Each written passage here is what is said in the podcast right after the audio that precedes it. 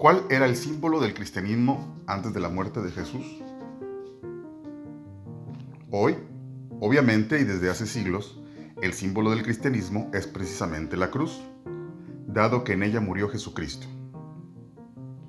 Pero también, obviamente, antes de este hecho redentor para todos sus seguidores y creyentes, no había motivo alguno para que la cruz fuera simbólica, y mucho menos representativa o sagrada.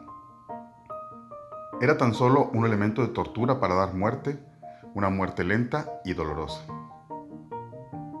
Para identificarse entre sí, como elemento gráfico de unión, los cristianos tenían otro símbolo, el contorno de un pez.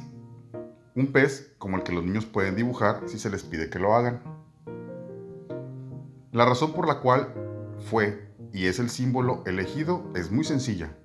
Jesús comenzó a reunir a sus primeros apóstoles entre los pescadores y la mayoría de ellos ejercía ese trabajo.